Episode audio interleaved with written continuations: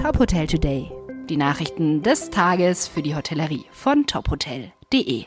Dieser Podcast wird dir präsentiert von deinem branchenspezifischen Update, dem ETL Adhoga Gastro Briefing. Wir verstehen dich. Mein Name ist Maximilian Hermannsdörfer. Die Corona-Zahlen steigen und auch viele Krankenhäuser schlagen mittlerweile wieder Alarm. Einige Länder verschärfen deshalb ihre Corona-Maßnahmen. In Bayern wird zum Wochenende hin die Krankenhausampel überarbeitet, sodass die Warnstufe Gelb gilt. Das hätte zur Folge, dass vielerorts wieder FFP2-Masken getragen werden müssten.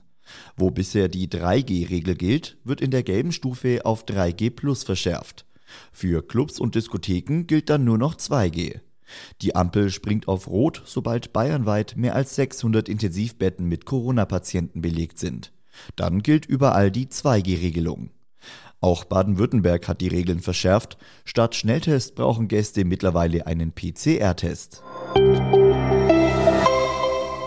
Das Hotelunternehmen Hyatt hat die Apple Leisure Group übernommen. Im August stand eine Summe von 2,7 Milliarden US-Dollar im Raum.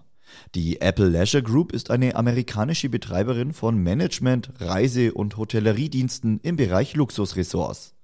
Durch die Übernahme erweitert Hyatt das Hotelportfolio um rund 100 Hotels und Ressorts in zehn Ländern. Darunter sind Destinationen wie Acapulco, Curacao, die Kanarischen Inseln und Menorca. Nach einem jahrzehntelangen Streit um die Ausrichtung von Dr. Oetker ist die angekündigte Aufspaltung vollzogen, auch mit Auswirkungen auf die Hotelsparte. Die Gesellschafter Alfred, Karl Ferdinand und Julia Johanna Oetker übernehmen unter einem Dach unter anderem die Töchter Henkel und Co. Sektkellerei, die Martin Braun Backmittel KG, einige Häuser aus der Hotelsparte sowie die Kunstsammlung August Oetker.